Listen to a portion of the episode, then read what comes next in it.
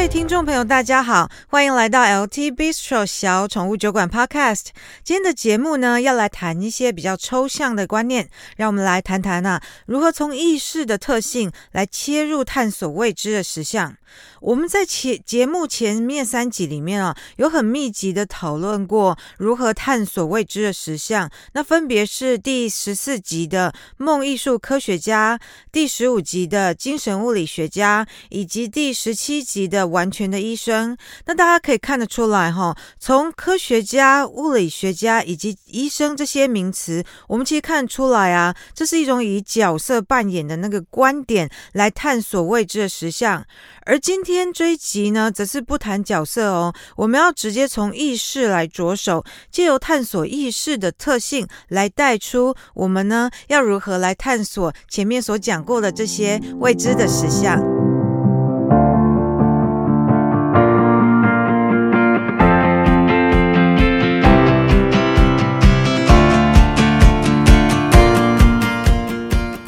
天谈的主题比较抽象，我们要来谈谈意识的特性。那这是为了让我们能够去探索未知的实相。这也是啊，赛斯在《未知的实相》这本书里面。关于意识的旅行这个章节所要谈的内容，那为什么探索未知的实相要从意识着手呢？因为啊，我们在地球这个物质实相里面的运作啊，是以我们身体为媒介的感官去感知这个物质实相跟这之中所发生的各种事件嘛。而我们的身体运作啊，你可以把它想象成哈，好像是细胞组织骑在神经上，让我们可以运作我们的身体，来跟实相里面其他的人事物来发生连结，然后有所关系这样子。那如果你把想要探索的实相从外在的那个物质实相转为内在的实相、未知的实相，或是其他的实相的时候啊，这时候就好像我们要换一匹马、换一辆交通工具的那个概念哈。你把它换成你要骑在意识的上面，来翱翔在广阔的宇宙和实相之中。好的，那这要如何来进行呢？大家想想看哦。我们先把要探索的世界，先把它再拉回到地球上的这个外在的物质实相上。比方说，你想要去探索那个冰川冰河啊，那你一定需要一些比较特殊的工具嘛。你就是脚上要穿着钉鞋，然后手上要拿着手杖来防滑这样子。而且你在出发前就要把钉鞋跟手杖穿戴好，而且要知道它们的功能特性跟。如何使用，这样子你到那个冰川，你才有办法到冰川去，然后再探索冰川嘛。那同样的道理啊，今天你如果要探索亚马逊森林，你可能要划船，或是乘独木舟在河川里面，从河川里面去探索那个热带雨林。那你可能是要雇请会划船的人带你去啊，或者是自己要学会划船这样子。好，那如果说今天呢，你想要探索那个下雪下很多的雪地啊、森林啊，你就会需要踏雪板啊，就是 snowshoe 啊，或是那个滑雪板啊，ski set 啊，所以你就需要了解踏雪板或滑雪板的特性，要知道要如何使用它们，才有办法让他们把你带到那个雪地去。或者说呢，你今天想要从美国的西岸跑到美国的东岸去玩，那你就必须要自己会开车啊，然后开个三天三夜，开到另外一边去嘛。或者是你搭飞机去啊，那么你得知道搭飞机是怎么一回事，还有当你在飞机上的时候，飞在天空里面的时候，会有什么样的感受。也就是说啊，我们讲这么多，其实要讲就是说，当你要探索什么什么的时候啊，你就要有工具或是载具嘛。那你要必须要了解那个你你所需要的工具跟载具要怎么使用。那这个工具跟载具的特性是什么？我要怎么用它？那什么样的工具跟载具可以带我去探索哪一个部分的现象呢？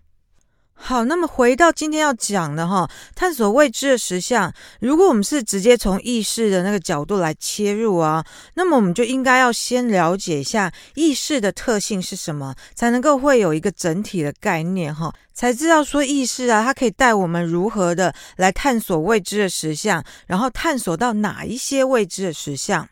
好，那首先呢，我们再来简单的回顾一下地球上啊，这个物质世界是怎么运作的。其实你可以把它看作像是电影《骇客任务》里面的母体 Matrix 一样啊。一个巨大复杂的城市嘛来看待世界的运作，而地球上呢发生的所有人事物，其实全部都是互相之间有一些关联性，在相互影响的。然后啊，在一种天时地利人和都对应到的状况之下呢，都对应到我们地球这个物质实相特有的坐标系统上。也就是说啊，这个时候某一个事件就跟我们的时间空间交汇了。然后呢，那个事件呢、啊，就会在我们熟悉的实相系统里面发生了。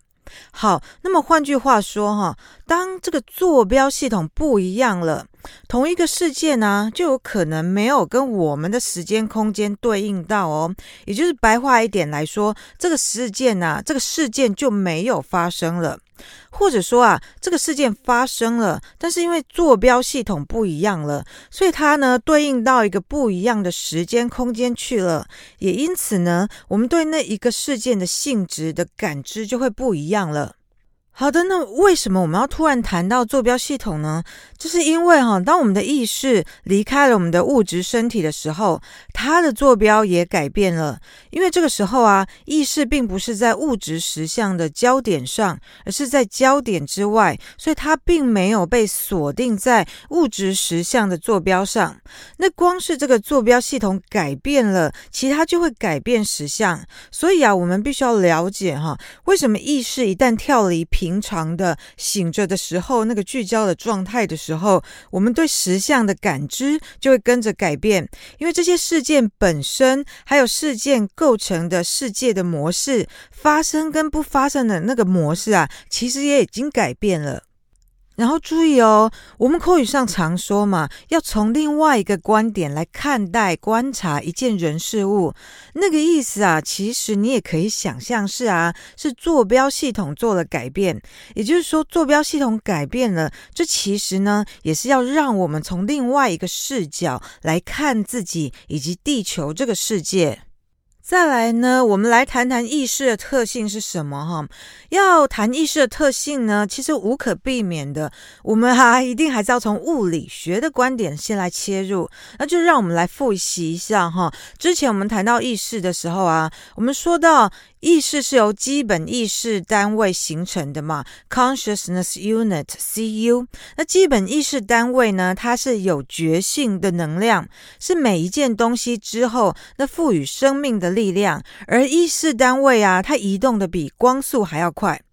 而那个当能量呢进入地球这个时间空间系统的时候，就会慢下来。而这个减速变慢的过程呢，会使得整个活动好像冻结住了。于是这个时候呢，这个能量才有办法被地球这个时空系统来使用，并且啊形成物质模式。比方说，如果以生物体来说的话，所谓的形成物质模式就是形成细胞。而当细胞死亡的时候啊，这整个过程就会反过来逆向操作，也就是说，这时候能量就会从细胞里面逃走，而且会加速逃离，会加速到回到它原来那个比光速还快的速度，然后就跑掉了。所以呢，到这里啊，请大家把意识的几个特性记住哈，它是有觉性的能量，它跑得比光速还要快。那要形成地球的物质实相的时候呢，要慢下来，而且慢到好像冻结住了。这时候呢，这个能量才有办法在地球上使用。而当那个意识这个能量离开的时候呢，它就开始加速跑掉，然后回到它原本那个比光速还快的能量传播形态。所以啊，我们再我们再更进一步用关键字来抓这几个特性哈，也就是说啊，它其实就是在讲能量、超光速度、物质跟慢速度这几件事情。这里呢，就会引申出一个问题哈，就是说，当意识变慢之后，那个意识还是一样的意识吗？还是说啊，它也已经变成一个不一样的意识了？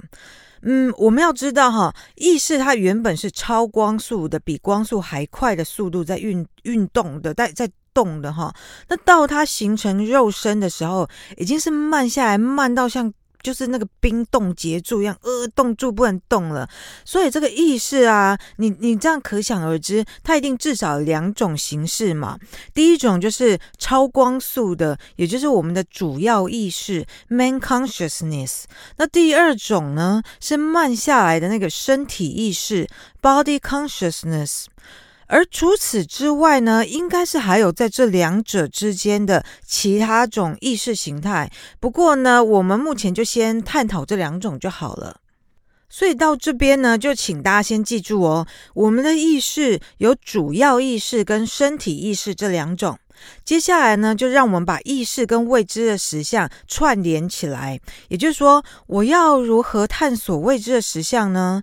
未知的实相是在我们的地球这个时间空间坐标系统聚焦以外的实相，所以我要如何探索未知的实相这个问题呢？换一句话说，也就是我要如何去观察焦点以外的实相呢？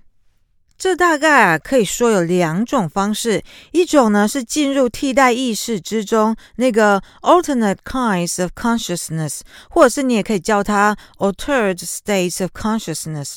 那另外一种呢，则是进入出体经验，就是 out of body experiences。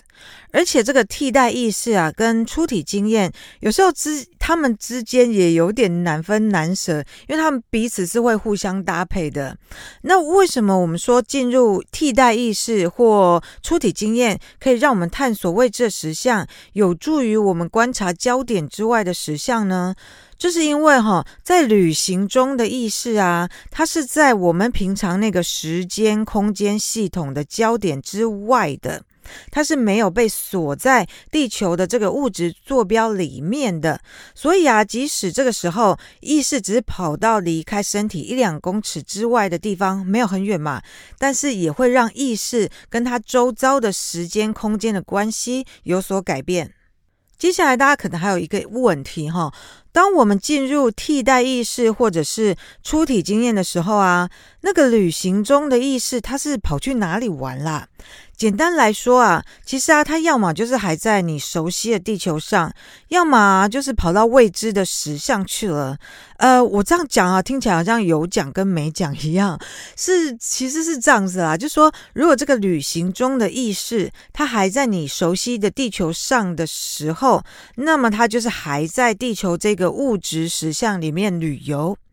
那如果这个旅行中的意识呢，它离开我们熟悉的地球了，那么它这个时候就是跑到未知的实相去了。而未知的实相是什么啊？其实就是我们之前节节目提过的啊，它有可能是其他可能的自己，可能的实相，那也有可能是它跑到那个同时存在的过去或者是未来里面了。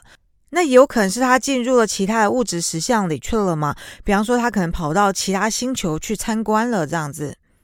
那这时候大家会不会又有另外一个问题在心中啊？诶，这意识出体会不会很可怕？会不会一出去了就回不来呢？嗯，接下来先让我们来解释一下哈，替代意识跟出体经验到底是什么？我们先来讲讲出体经验。出体经验这个 out of body experiences，其实就是你的意识离开身体的这个体验。那如果以意识离开身体，也就是所谓出体经验来体验其他的实相，大家可能就会担心说：“哎呦，我天哪，我的意识会不会回不来？我的身体会不会就这样死掉啊？那意识出体会不会很可怕呢？”嗯，在这里哈，这位赛斯外星人他是跟我们挂保证说，人类的身体啊，本来就是配备好可以让意识让那个主要的意识离开身体再回来的。那从意识的这个角度，这另这一方面来讲，它本来也就是配备好，说它可以有时候集中它的主要能量在身体里面，它也可以离开身体一段时间。那这是也是因为说，身体本来就容许意识离开一阵子再回来，所以意识才可以离开了又回来。也就是说，这听听起来好像又有点绕口令啊，但是其实要我们要讲的就是。说身体跟意识之间，它其实是一个搭配的很好的一个联盟的，所以啊，大家其实是可以放心放下那个意识离开身体的恐惧。因为啊，其实意识离开身体这件事情，我们每个人每天都在做，只是说醒着的时候的那个意识不知道而已。那简单的说，意识离开身体这件事，就是。做梦啦，做梦其实这件事就发生了。就说做梦的时候，其实我们的意识啊是离开身体的。那其实差别只是在于说，你的意识心有没有意识到这件事而已。如果你没有意识到，那就是我们平常的做梦的那个状况嘛，这样子。如果你的意识心有意识到你的主要意识离开身体了，那表示啊，你现在其实就是在做清醒梦。所以差别就是这样而已。那么替代意识又是什么呢？替代意识，我们前面讲过，它是 alternate kinds of consciousness 嘛，或者是你也可以叫它做意识状态改变 （altered states of consciousness）。那意识状态改变啊，方式其实有很多种。比方说，你做梦时候的那个意识出体，也是一种意识状态改变，或者是我们我们其实主要是要讲醒着的时候啦。醒着的时候，如果你出神到一种状态。像是通灵那种状态，比方说 Jane Roberts 他通灵赛斯的时候，他是在一种很深沉的出神状态，这英文叫做 in trance state 哈，或者是呃其他的文化宗教信仰里面也有过，比方说萨满巫师好了，巫师啊他们会利用长时间的打鼓跟跳舞这样的方式，让他自己可以进入那个出神状态，那个 trance state。那这个啊，其实也是在做一种意识状态的改变。那其他还有呃什么方式可以让我们达到那个改变呢？比方说，你静坐 meditation 的方式，其实也可以让我们达到一种意识状态改变。那或者啊，我其实我们可以再把它再想简单轻松一点啦。其实当你平常啊白天在发呆的时候，或者是呆呆的回想过去，然后任由那个意识自己在那个过去的回忆里面去跑的时候，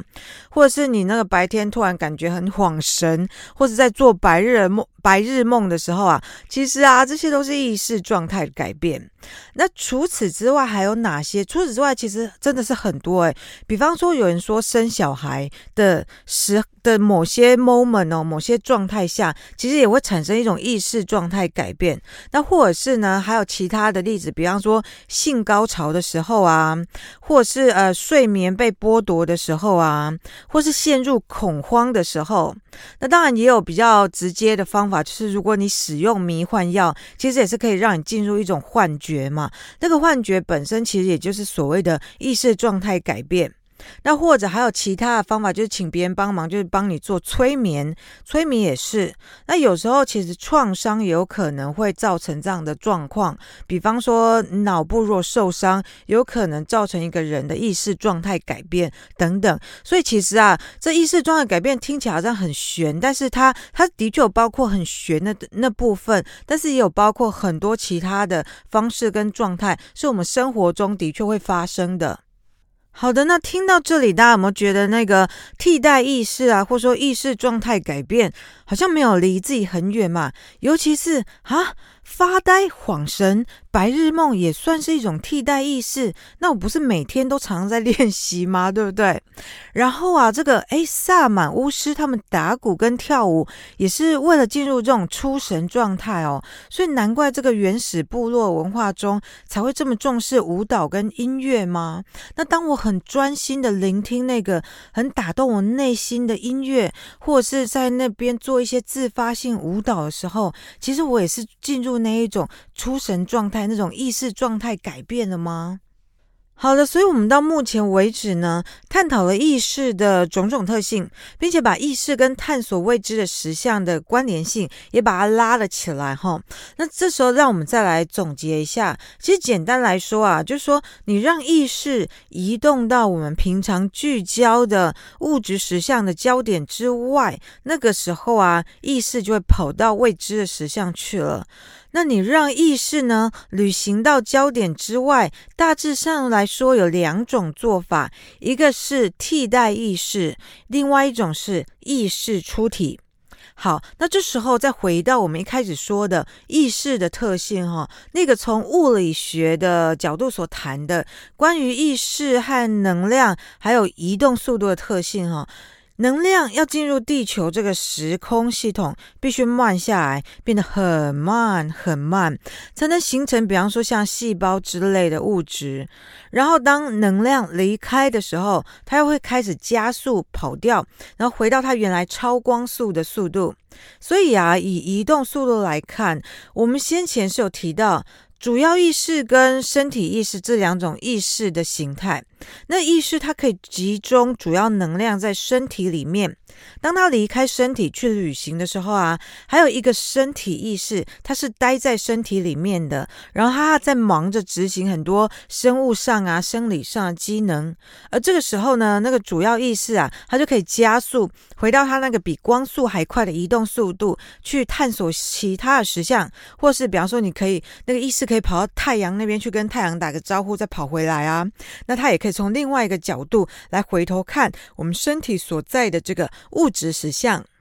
好的，那今天的节目呢，关于这个从意识的特性切入探索未知的实相，我们就讨论到这里哈。希望这可以帮助大家了解啊，为什么有时候我们会听到人家说，人类所有潜能都潜藏在每个个人之内，其实就是因为啊，你意识可以离开身体，或是转换状态，去探索其他实相，去探索宇宙，然后带回啊很多的知识跟智慧。所以说啊，所有潜能。都在内我，因为呢，只要你呢派意识出去来探索知识跟智慧就好啦。